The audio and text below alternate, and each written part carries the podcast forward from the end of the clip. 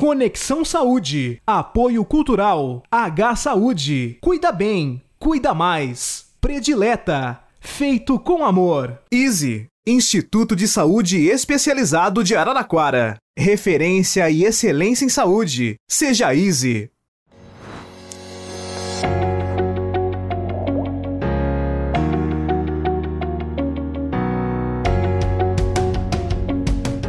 A gente recebe hoje o professor doutor Alexander Moreira Almeida, médico psiquiatra, diretor do NUPS, Núcleo de Pesquisas em Espiritualidade e Saúde da Faculdade de Medicina da Universidade de Juiz de Fora, Minas Gerais, e também coordenador da seção de Espiritualidade e Psiquiatria da Associação de Psiquiatria da América Latina.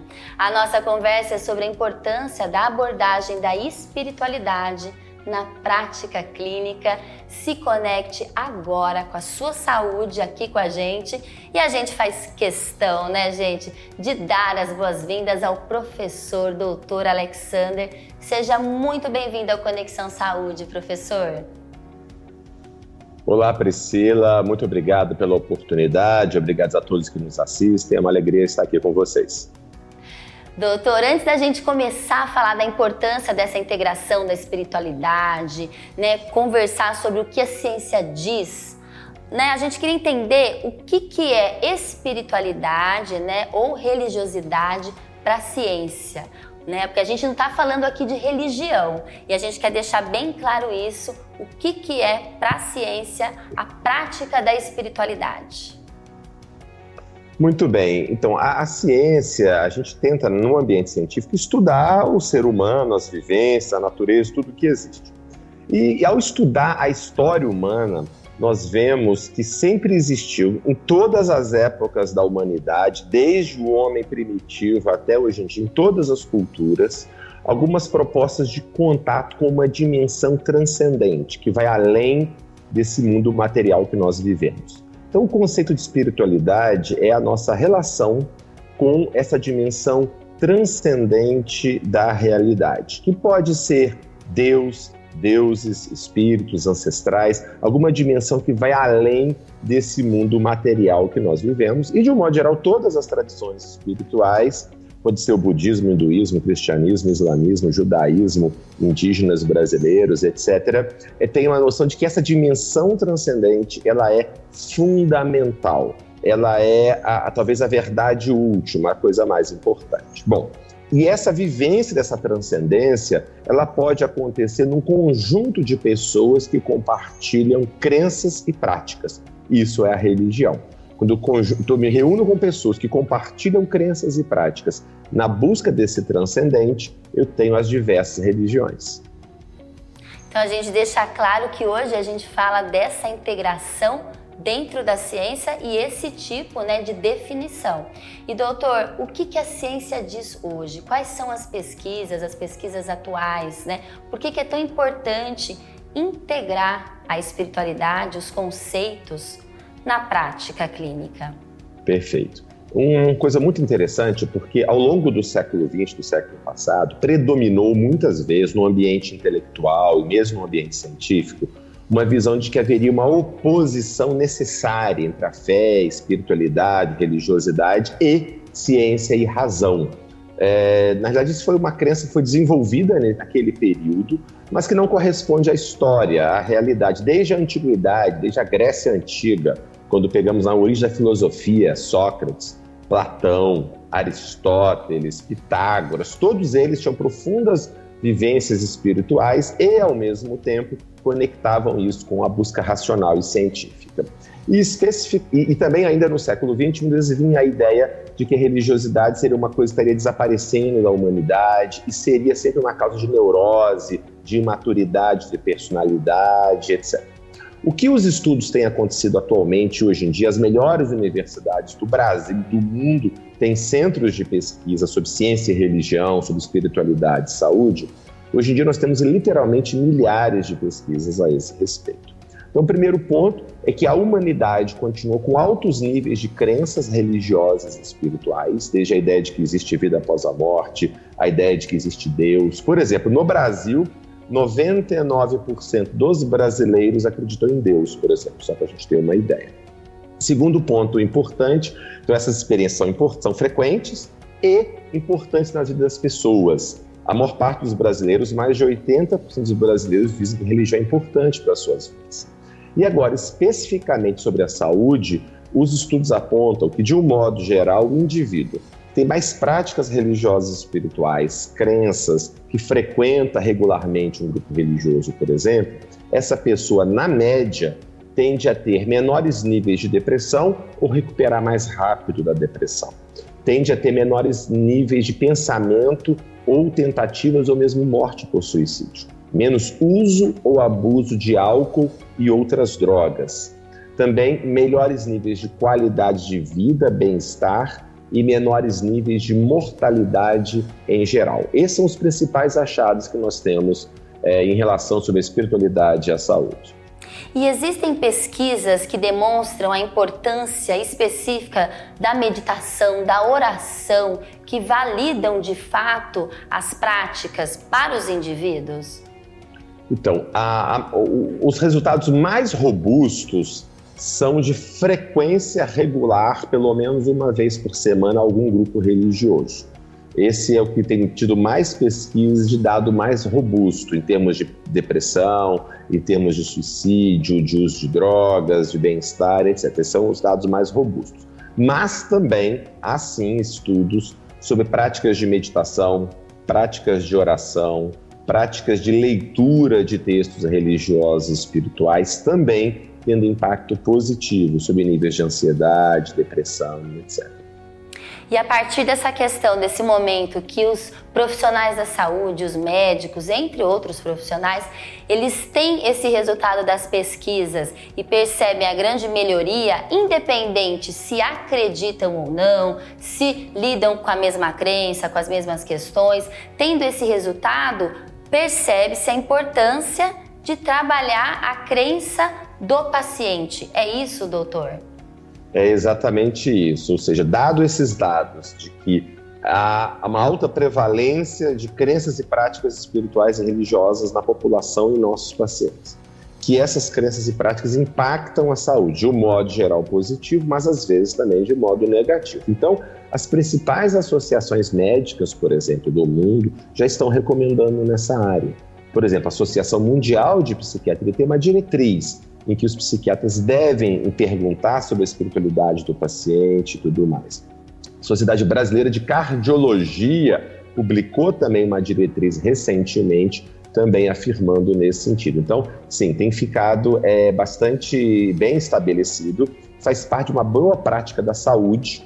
Falei de médicos, mas se aplica a enfermeiros, fisioterapeutas, psicólogos e outros profissionais de saúde, levar em consideração todos os fatores que impactam a saúde do nosso paciente. Cada vez mais está muito claro que a espiritualidade é um fator muito importante para a maioria das pessoas.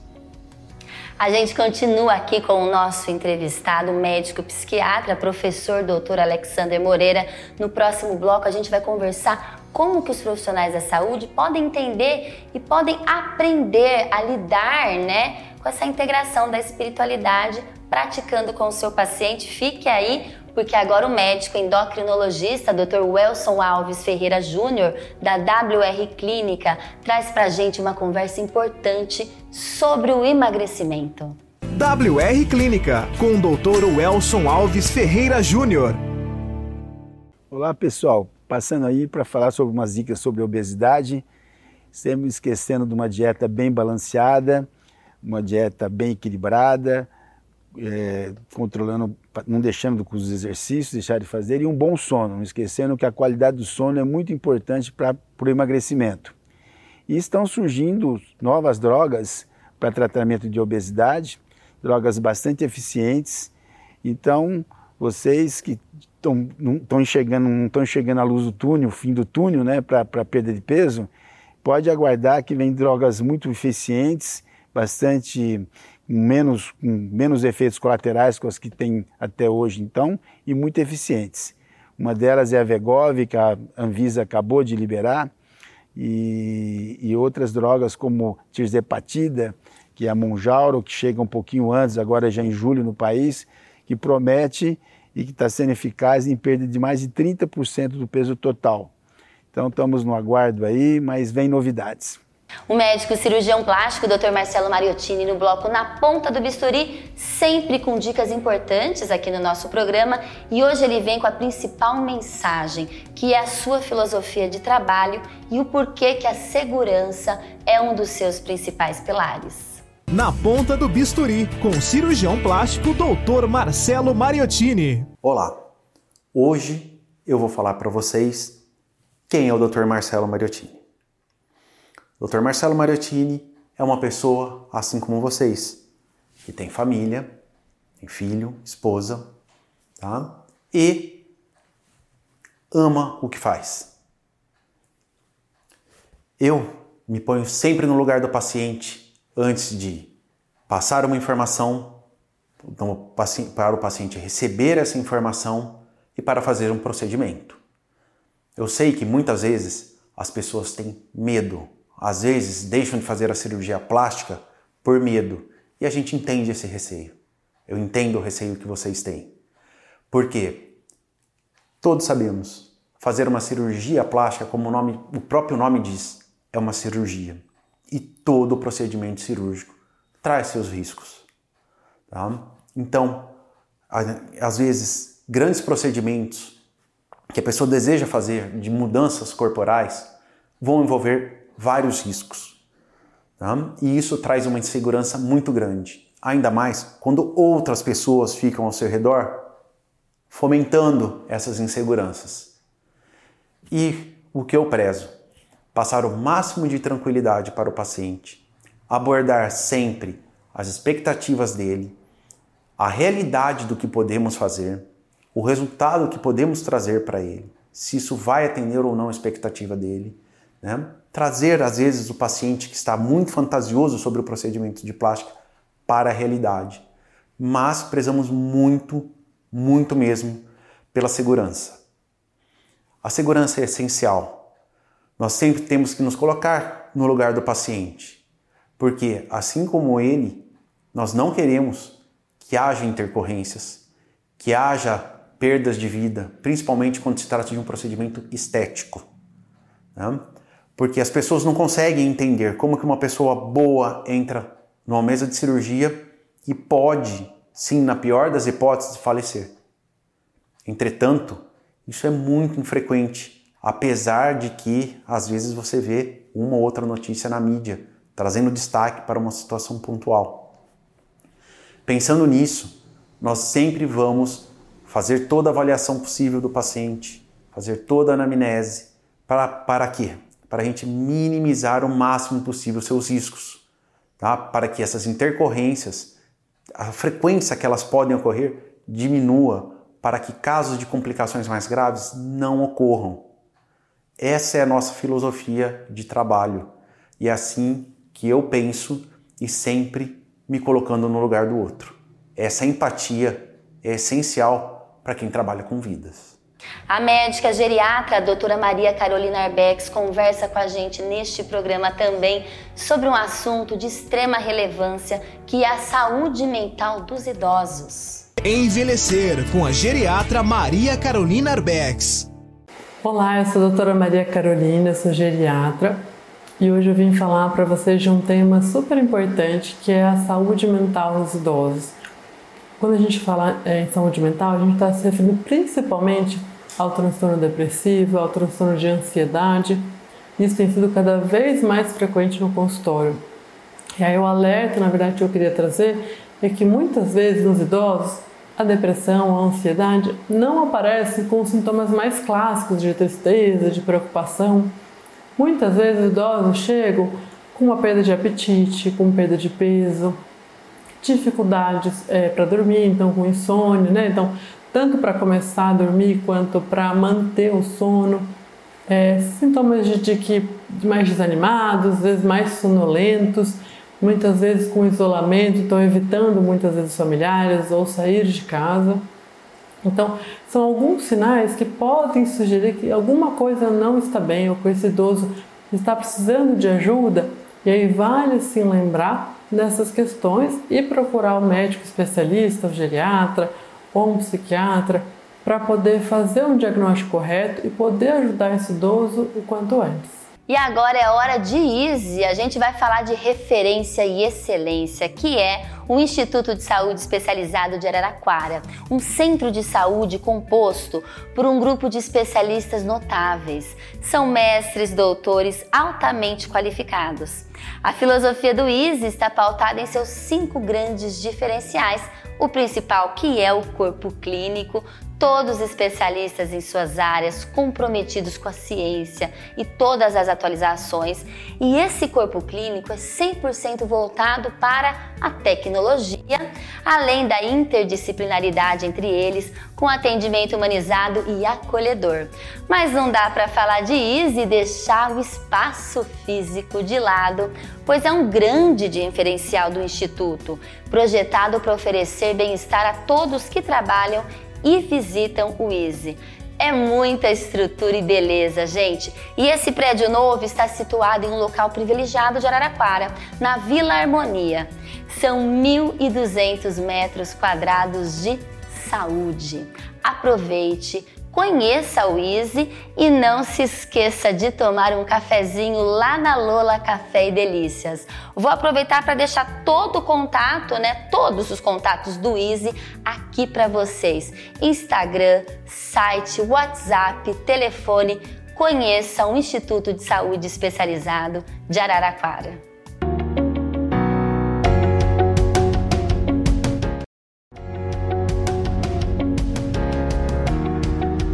De volta ao Conexão Saúde, a gente recebe hoje o professor doutor Alexander Moreira Almeida. É médico psiquiatra, diretor do NUPS e coordenador da seção de espiritualidade e psiquiatria da Associação de Psiquiatria da América Latina. A nossa conversa é sobre a integração da espiritualidade na prática clínica e a gente também vai falar do lançamento da pós-graduação nesta área. Mas antes a gente vai rapidinho lá para nossa é, apresentadora Mirim Bianca Muniz, que ela vem com uma dica importante, né? Também, né, para a gente obedecer os professores. É com você, Bianquinha. Enquanto estamos em sala de aula, devemos sempre obedecer e respeitar os professores. Afinal, eles estão lá para nos ensinar as matérias que nos ajudarão no futuro. Devemos considerá-los como os nossos amigos e prestar bastante atenção nas aulas. Até o próximo Conexão Saúde. Beijos! Parabéns, parabéns, Bianca, sempre aqui no nosso programa arrasando como sempre. E a gente volta a conversar com o nosso entrevistado aqui especial, o professor Dr. Alexander Moreira. E a gente gostaria de entender, professor, essa questão de como abordar, como que um profissional da saúde pode é, usar essa ferramenta que é a espiritualidade com o seu paciente. Que abordagem é essa? Muito bom, Priscila. É, como nós comentamos antes, as evidências são muito robustas né, de que a espiritualidade é algo muito frequente nas pessoas e que impacta a saúde. Portanto, as principais associações médicas do mundo já recomendam que os profissionais, os médicos e também tem associações na área de psicologia, enfermagem e outros, recomendam nesse sentido. Por que, que é importante abordar? É importante abordar porque, para nós, enquanto profissionais de saúde, nós precisamos de levar em consideração tudo que impacta a saúde das pessoas. E a espiritualidade impacta de modo muito claro. E essa abordagem independe se o profissional é religioso ou não. A questão, isso é muito importante. O que não, tá, não está em jogo a religiosidade ou a espiritualidade do profissional. O que importa, o que nós chamamos de modo geral, que a abordagem tem que ser centrada na pessoa do paciente, ou seja, o que me interessa é saber o que importa para o paciente. E faz parte de uma boa abordagem médica eu procurar identificar todos os fatores positivos que esse paciente possa ter para ajudá-lo na sua recuperação, seja no diabetes, seja na hipertensão, seja na depressão, seja o que for. Então, por exemplo, do mesmo modo que eu vou querer saber do meu paciente se ele faz atividade física, se ele tem uma alimentação saudável, se ele tem um hobby, se tem um vínculo social com amigos, como é que é a sua profissão, seu vínculo familiar, tudo isso me interessa. E no ponto de vista da espiritualidade, o que o profissional precisa fazer, primeiro, que nós chamamos coletar uma história espiritual. O que é isso? é perguntar para o paciente é, se ele tem alguma religião, alguma fé, alguma espiritualidade. Essa é a primeira pergunta. Quando eu estou perguntando ao paciente sobre a vida dele, o que ele faz, seus hábitos, seus hobbies, eu pergunto: você tem uma, um, alguma fé, uma religião, uma espiritualidade? E ele vai dizer se tem ou se não tem. Se ele tiver, eu perguntar aí qual é. Qual é a sua religião, sua fé? E mais importante agora, como isso impacta a sua vida? Ou como isso impacta o modo que você está lidando com o seu problema que você está enfrentando, por exemplo. Às vezes uma pessoa está passando um quadro de depressão, de ansiedade, ou mesmo um problema físico grave de saúde ou um problema familiar pessoal, como isso impacta a sua vida? O quanto isso te ajuda, o quanto isso te atrapalha? Então eu começo a identificar se a pessoa tem uma espiritualidade, como isso impacta. Depois eu vou perguntar também se ele frequenta algum grupo, ele participa de algum grupo. Se você frequenta, né, vai na missa, vai no templo alguma coisa assim, você faz alguma prática de oração, de meditação, de leitura, ouvir músicas religiosas, por exemplo, programas. Eu vou procurar saber tudo isso. Muito bem. Após eu ter essa visão global, eu posso identificar com o paciente que recursos espirituais ele tem o que o ajuda a enfrentar os seus problemas, as suas dificuldades e seus adoecimentos.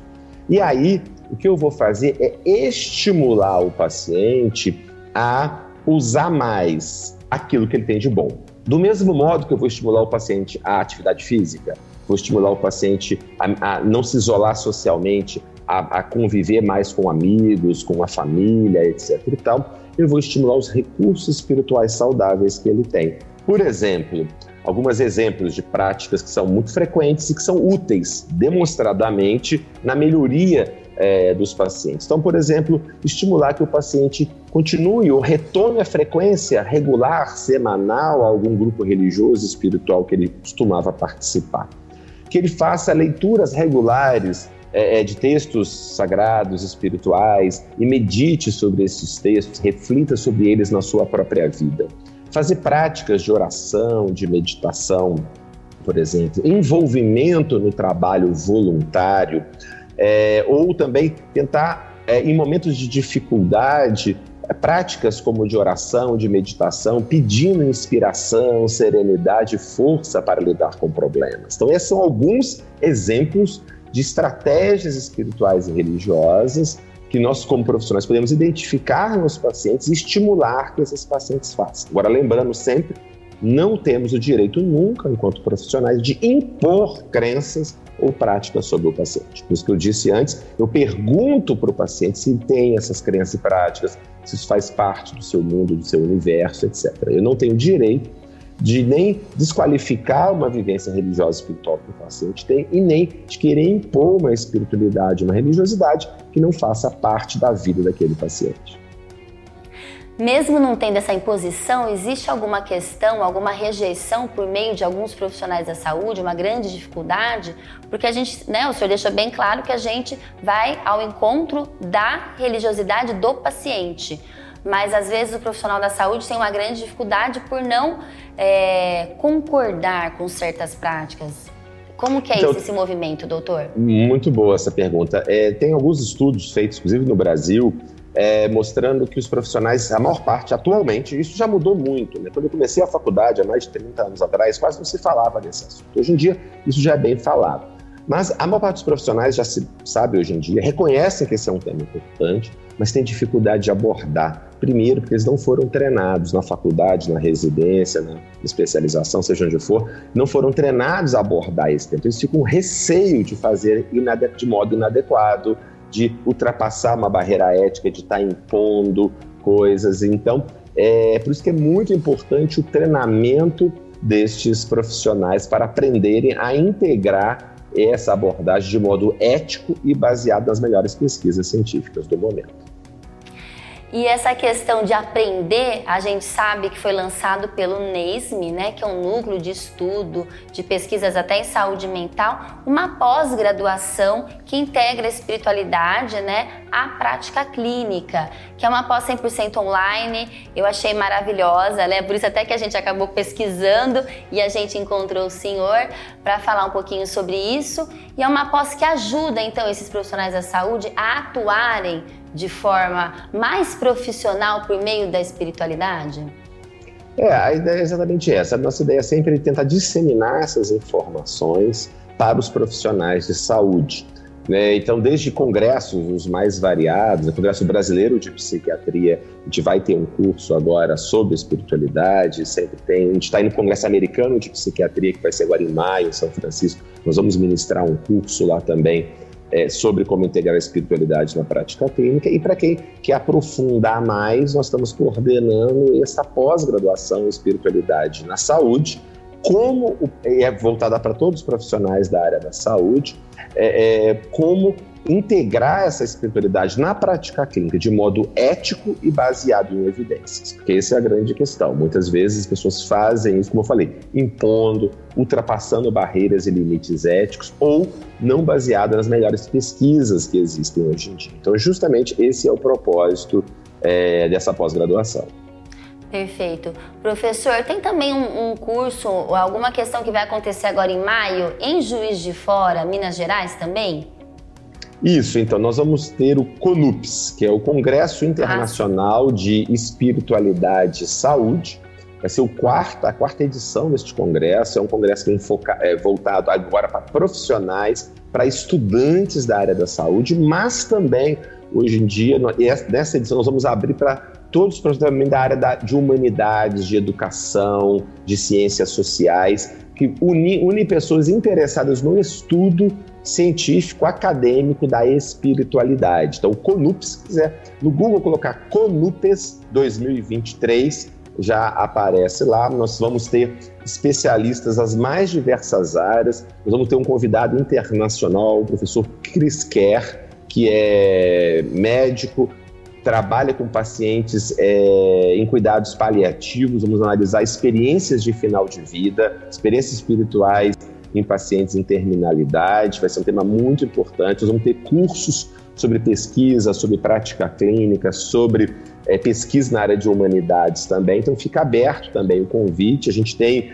no último evento, que foi logo antes da pandemia, a gente teve mais de 500 participantes de mais de 80 cidades, 12 estados do Brasil. Então, uma grande oportunidade de congregar todos aqueles que querem fazer um estudo sério e rigoroso da espiritualidade.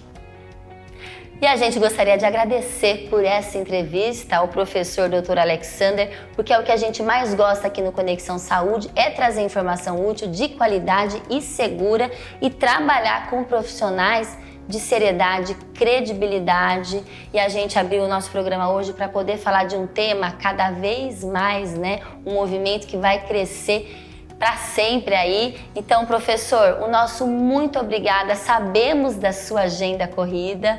Muito obrigada por essa disponibilidade aqui no Conexão Saúde. Obrigado, Priscila. Obrigado a todos aí que nos assistiram. E a gente vai ó, lá para o ISE, Instituto de Saúde Especializado, que a médica a radiologista, a doutora Jéssica Almeida Gorrara, ela vai conversar com a gente também hoje. Confira!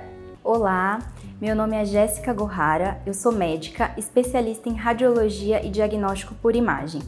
Eu faço parte do ISE, realizando exames de ultrassonografia geral, especialmente na área da saúde da mulher. O médico radiologista é, realiza exames de ultrassom de diversas áreas e também é capaz de interpretar exames de imagem como tomografia, ressonância, mamografia, raio-x, entre outros. Sendo assim, a minha dica aqui para vocês é tanto os exames laboratoriais quanto os exames de imagem. Eles são fundamentais para o diagnóstico precoce das doenças, assim como o tratamento mais rápido e o aumento das chances de cura. A minha segunda dica é: tragam os seus exames anteriores. Com eles em mãos, é possível fazer a comparação e uma avaliação mais completa. Essa foi a minha dica de hoje. O médico urologista Dr. Ricardo Barros explica para a gente hoje sobre todas as áreas que a urologia atende. Saúde do Homem, com o Dr. Ricardo Barros. Olá, eu sou o Dr. Ricardo, urologista de Araraquara. Hoje eu vim falar sobre um tema mais da minha especialidade, a urologia. Muitas pessoas têm dúvida o que, que o urologista faz, ou às vezes até sabe de algumas coisas que ele trata e outras coisas às vezes não sabe do que, que a, acaba englobando. A urologia é uma especialidade muito ampla. Nós atendemos todas as faixas etárias, desde criança recém-nascidos até os idosos. É, outra coisa da urologia é o que é uma área que faz tanto a área cirúrgica, como eu faço cirurgia todos os dias, como também fazemos área clínica, também fazemos consultório todos os dias. E uma coisa muito também frequente que eu vejo é que as pessoas acham que o urologista atende só homens, mas não é uma verdade. A urologia também atende mulheres, porque algumas doenças que nós tratamos acabam afetando as mulheres também como por exemplo as pedras nos rins, as infecções de urina, alguns tipos de câncer que, começam, que acometem os rins, a bexiga da mulher, também é o urologista que trata. Mas a urologia, o grande público é o público masculino mesmo, pois a maioria das doenças da urologia afetam a, o público masculino. E nós tratamos desde a parte do sistema urinário masculino, quando morrim, bexiga, próstata, como para, tratamos também a parte sexual do homem, como os problemas de ereção, problemas de ejaculação precoce, alguns problemas ligados à libido, é, os testículos, como dor testicular. Então, a urologia acaba envolvendo uma gama de, de, de pacientes muito ampla. Então, se você é homem ou mulher, pode procurar o seu urologista para fazer uma avaliação inicial e ele irá te dar algumas dicas, fazer o tratamento para a sua doença. Muito obrigado. E a gente vem aqui, né, para o médico neurologista Dr. Dario Baldo Júnior no bloco Neurologia Sem Neuras, que ele vai falar sobre o autismo. Quais são os sinais nas crianças entre 3 e 5 anos? Neurologia Sem Neuras. Apoio Cultural. Instituto Neurosanté. Muitas vezes você já ouviu falar em autismo, né? E autismo a gente pode procurar diagnóstico, tanto na criança quanto no adulto. E se fala muito em, no diagnóstico do transtorno, transtorno do espectro autista, né? Então a gente pode ter no autismo várias. Uh, formas de apresentação, manifestação dos sintomas, até mesmo nessa intensidade, né? E é muito importante na criança, principalmente dos 3 aos 5 anos, quando fica um pouco mais fácil da gente perceber algumas coisas, né?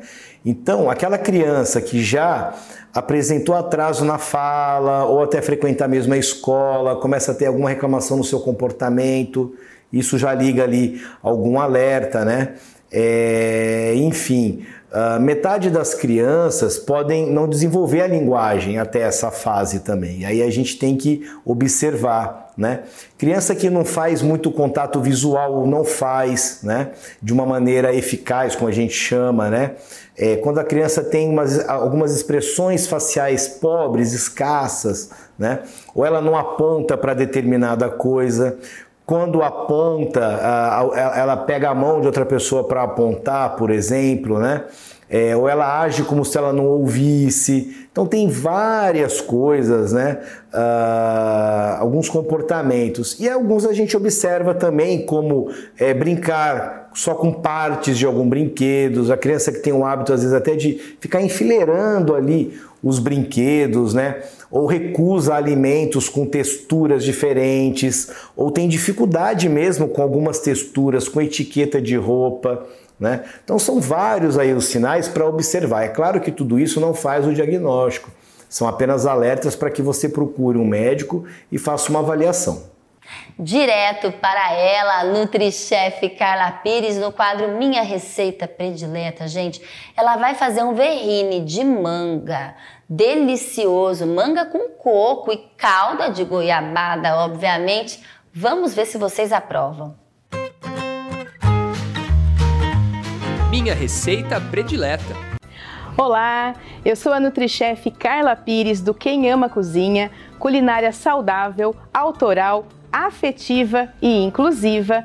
E hoje, no Minha Receita Predileta Especial de Verão, eu vou compartilhar com vocês uma receitinha de uma verrine com manga, tapioca e calda de goiabada. Daquelas receitinhas que você faz e come rezando. Depois que você fizer, tenho certeza que vai entrar aí pro seu caderninho das receitas preferidas. Então, não tem segredo, gente. Para essa verrine, a gente vai precisar usar a tapioca granulada. Lembrando que não é aquela goma de tapioca que a gente usa para fazer a tapioquinha, não. É aquela granuladinha que a gente vai deixar hidratando na bebida vegetal de coco para depois bater com uma manga bem madurinha. Essa aqui eu falo que ela tem um apelo afetivo, é uma manga direto lá do meu pedacinho de paraíso, orgânica, colhida e que eu trouxe aqui para Araraquara para a gente gravar a receita predileta. Então, bebida vegetal de coco, tapioca granulada e manga. Bateu tudo? Aí você vai levar para o fogo, aquecer um pouquinho para que essa tapioca granulada comece a hidratar e a ficar translúcida. Aí você vai ter um creminho assim, ó bem consistente.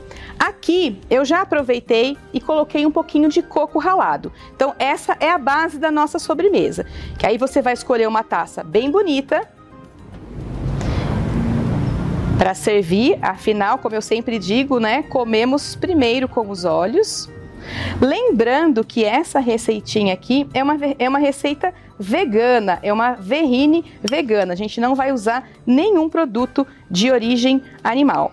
Então, manga, bebida vegetal de coco, tapioca granulada. Se você quiser adoçar com um pouquinho de melado de cana ou açúcar demerara, aqui eu usei um pouquinho de melado, porque a manga estava tão madurinha que praticamente dispensou o açúcar.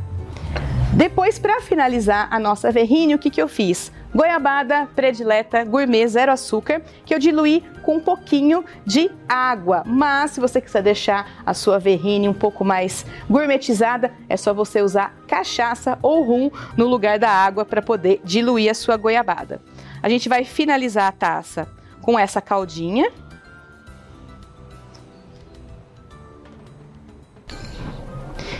Vamos por tudo, porque goiabada nunca é demais.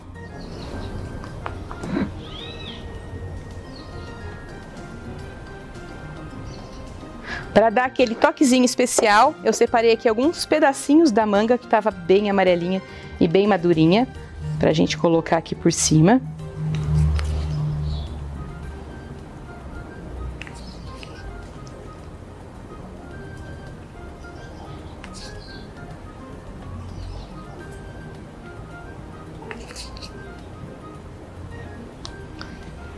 E o toque final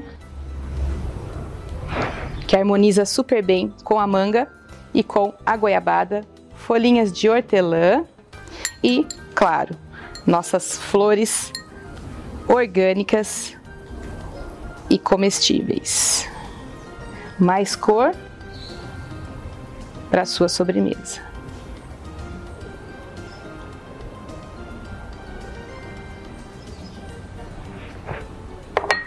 Espero que vocês tenham gostado dessa sobremesa fácil, saudável e nutritiva. E claro, se você fizer em casa, não esquece de marcar a gente.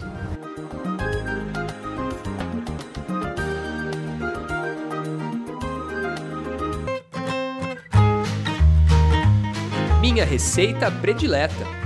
E a gente fala para você, cliente H Saúde, que sempre tem benefícios.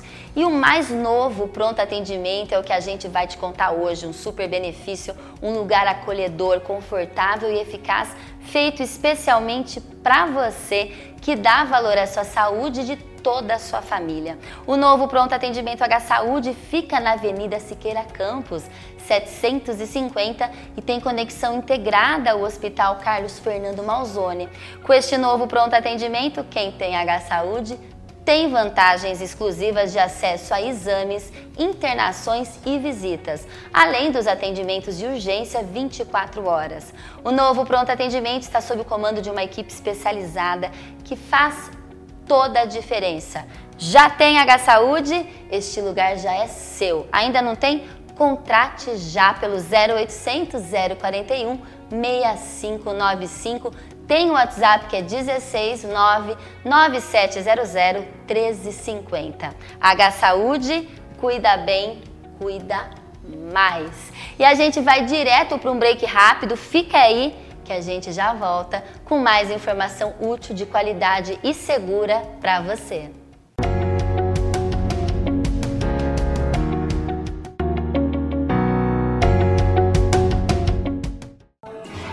E a gente volta pro Conexão Saúde, a gente sabe que o terceiro bloco é sempre dele. A gente chega com o chefe Chico Olive aqui, que pelo visto tem novidade, chefe Chico Temos novidade. Início de ano tem que ter novidade, né, minha amiga? É. E é pra você aí em casa, sempre trazendo conteúdo, história, geografia, né?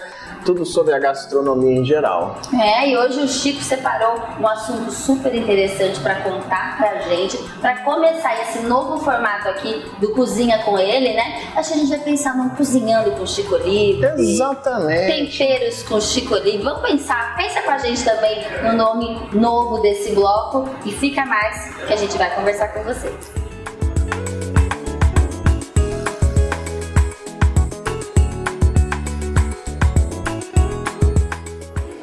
Chico, então conta pra gente. Eu tô percebendo aqui que tem alguma coisa nova, é decoração, novidade. é, como a que é gente isso? sempre está tentando renovar, né, Pri? Fazer com que o nosso espaço seja aconchegante, é, que te abrace a hora que chega. Aquela história de, ah, você tem que se sentir em casa. Se tiver que se sentir em casa, você fica na sua casa, né? Só aqui você tem que se sentir num outro lugar, ter uma experiência, não só pratos, bebidas, mas ambiente, luz, iluminação, aromas e tudo mais, né? Então hoje se fala muito disso na gastronomia, coisas que não se falavam antigamente. O nosso espaço começou com essa ideia, você vê há 12, 13 anos atrás, vamos fazer agora em, em junho. Então essa que é a experiência que a gente quer passar, né? Uma experiência gastronômica e de Gastronômica, vivência. Você vem aqui, se sente à vontade, sim, mas num ambiente diferenciado, sendo tratado de maneira diferenciada, não é, Chico? E eu tenho o privilégio de receber muitos amigos aqui. Então, é, para mim é muito gratificante, porque sabe aquela, aquela pessoa que você fala, puta, eu preciso ligar, preciso fazer, de repente aparece aqui, pra gente é um presente enorme, né? Então, isso que é o bacana também do restaurante, né? De cidade pequena, a gente tá sempre junto, sempre se falando. E agora a gente vai começar com um formato novo, né, dona Pri? Conte-nos, Né? conte-nos não, né? Conte pro nosso telespectador esse formato aqui do Porque- Cozinha do Chico. O Chico não é só receita, o Chico não é só drink, o Chico não é só vinho, né? A minha formação é de eh, estudo de enologia. Eu, por não fazer o, vinho, eu sou um sommelier. Quer dizer, é, é diferente. O enólogo é o alquimista, o que faz o vinho. O sommelier é o que trabalha com ele. Indica o vinho para o prato ou o prato para o vinho. Né? É, e essa bagagem gastronômica das viagens, vivências, né? São 12 anos de São Paulo trabalhando com gastronomia, é, são três anos na Itália, é, viagens gastronômicas ao redor do mundo, então coisas que só enriquecem, né? E, e pra gente que é formado nessa área, que gosta dessa área, é fundamental tudo que eu fiz. E se você for pensar, tô desde 2019, 2009 trabalhando com isso, né? Então são bastante é bastante tempo para quem tem a minha idade. Então eu É muita experiência, tudo fato, né? isso eu tento trazer nessa flor, nessa mesa, nesse copo, fazer com que isso seja uma experiência. E a gente quer trazer um pouquinho mais de assunto gastronômico, assuntos, a geografia, a história, a humanidade cresceu em cima da comida, se desenvolveu em cima da comida. Hoje a gente tem problema com glúten, problema com lactose. O mundo foi baseado no trigo e no leite. Né? Alguns animais que mudaram a vida eh, dos seres humanos depois de domesticados, né? A cabra, ah, que foi o primeiro a ser domesticado, as aves e depois ah, os suínos, que foi o que espalhou mesmo e, e criou proteína e gordura para a humanidade se desenvolver. E hoje eu vejo as pessoas fugindo da gordura, fugindo do carboidrato, fugindo da lactose E para mim é, um, é uma, uma, uma, um problema, é uma doença generalizada, né? É lógico que os alimentos hoje cons, uh, produzidos, uh, no caso do trigo, o trigo foi tão mudado geneticamente que a concentração de glúten por trigo é tão alta que por isso que as pessoas ficam celíacas, né? É, é uma concentração altíssima, é, nosso consumo é alto, porque para mim, né?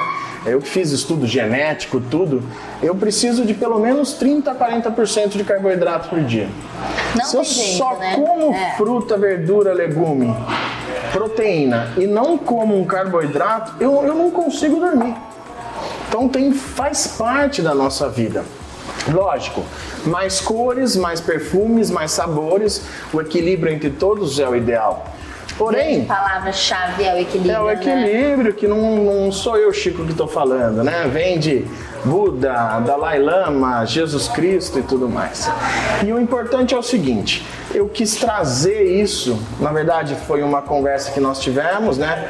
A gente está, acho que mais de quatro anos, né? Junto. Chico Olive aqui no Conexão Saúde, É. ó, já é nosso, já é- faz parte. né? Isso devido a você aí que está em casa, eh, nos curtindo, eh, nos compartilhando, né, nos assistindo, isso que é o bacana. E o que a gente tem que deixar claro aqui, Chico, é o que mais as pessoas gostam do bloco do Chico. A gente traz alimentação, a gente mostra os restaurantes, tem prato, mas é isso, aproximar, gostam do Chico, do que ele é, do que, né, Chico? O Acho dia a dia, né? O dia a dia. É o dia a dia, é mostrar mais Chico Olive aqui, mais conhecimento, mais cultura, não é? Porque eh, essa coisa do Masterchef, eh, desses programas culinários que o cara briga, já falei inúmeras vezes aqui, isso não é verdade, isso não acontece.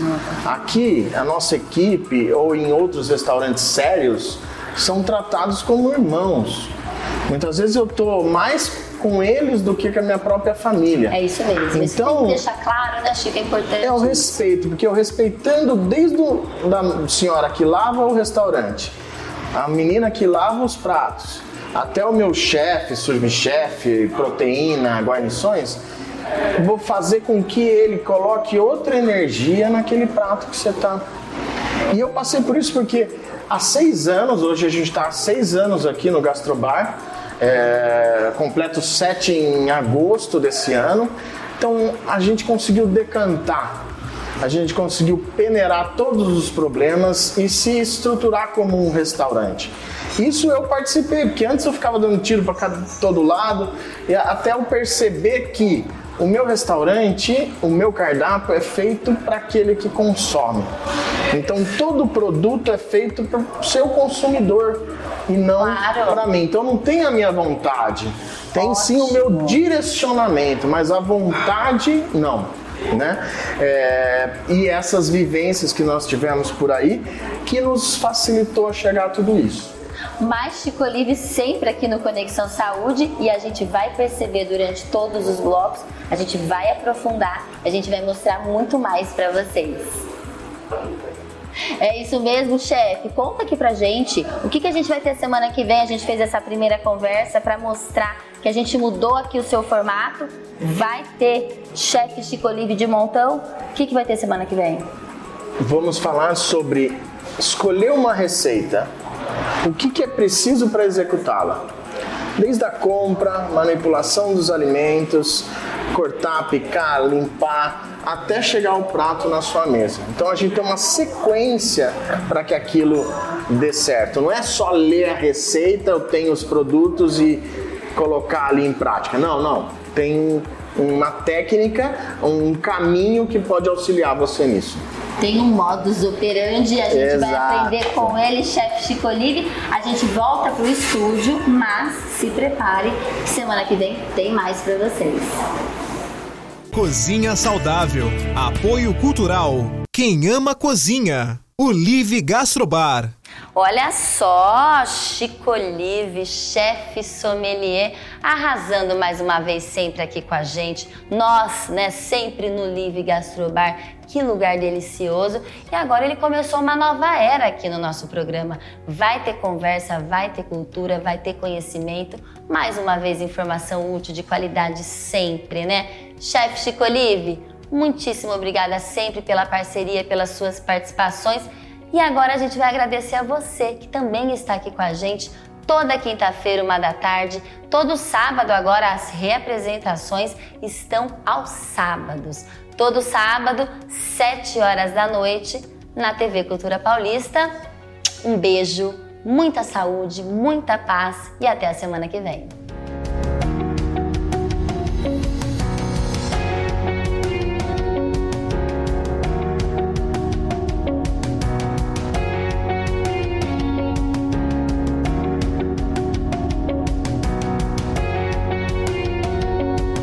Conexão Saúde. Apoio Cultural. H Saúde. Cuida bem. Cuida mais. Predileta. Feito com amor. Easy. Instituto de Saúde Especializado de Araraquara. Referência e excelência em saúde. Seja Easy.